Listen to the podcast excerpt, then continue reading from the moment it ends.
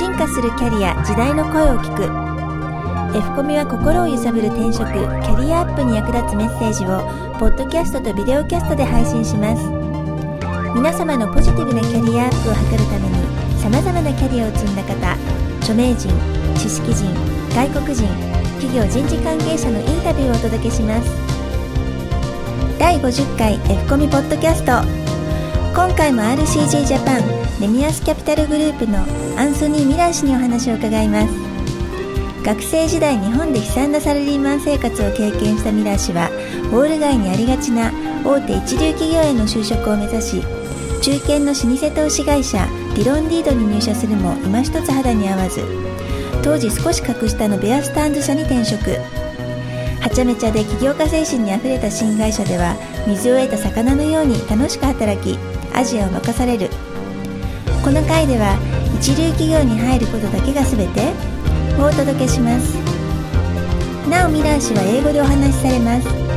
F コミュアルファベットの F とカタカナのコミュで検索していただくか http コロンスラッシュスラッシュキャリア -finders.net で F コミサイトにアクセスしてスクリプトを参考にしてください。So, if things had been different in Japan in 1979 uh, or 1983, maybe I would have uh, begun a career that focused more on Asia. Um, but because I'd been disappointed in my first trip to Japan uh, to work, um, I started a job as a fairly typical is, is, is a little misleading, but as a typical Wall Street person. I worked for a big Wall Street firm, medium sized Wall Street firm, then called Dillon Read. Dillon Read was a very prestigious firm. Um, very famous old line firm, very old firm, been around for many, many, many years.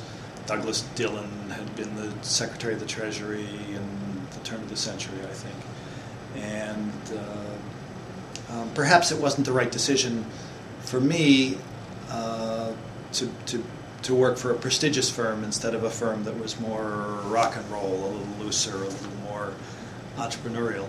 They were very establishment and very rich people. The partners were probably born rich, whether or not they became rich at Dillon Read.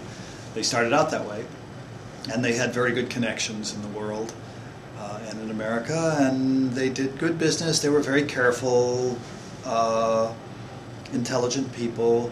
Uh, it was a little dull. I wouldn't necessarily recommend going to work for a firm that was prestigious. I know people do that in, in Japan. They all want to go work for Tokyo Fire and Marine now, Tokyo Nichido or or Mizuho Bank or something. And and I think you have to kind of figure out what type of firm you're going to be happy in uh, and I wasn't particularly happy at Dillon Read. And so I can say that easily now because Dillon Read is gone. It was bought by Warburg, uh, SG Warburg, and then SG Warburg was in turn bought by, uh, I think, Swiss Bank, and Swiss Bank was bought by UBS, and so now it's all part of uh, Union Bank of Switzerland, a huge organization. Um, but I certainly, if I had it to do over again, wouldn't take a job working for a uh, a, firm that was long on prestige but wasn't necessarily compatible with my own personality. Uh, luckily, in America, you can switch jobs, and after about two and a half or three years, I switched to a firm called Bear Stearns. Bear Stearns was bigger than than Dillon Read, but not as uh, prestigious. It was more nouveau riche, more rock and roll investment banking. The partners were much younger. They hadn't gone to as good schools, and they didn't dress as well. And they uh, any money they had, they'd made themselves rather than inheriting it from their grandfather or great grandfather. Um, but it was much more fun, and I felt happier there. I was doing fine at Dillon Read, but I was unhappy, and so so I made the switch. Something it's quite easy to do in America. It was uh, it's becoming easier to do in Japan too, I think, which is healthy because then people end up having good lives and they end up reaching their potential. Uh, and I think had I stayed at Dillon Read, I would have been miserable and I don't know, become an alcoholic and, and grumbled a lot and retired as early as possible. Uh, as it is, I'm still happy and I hope I'm still working when I'm 90.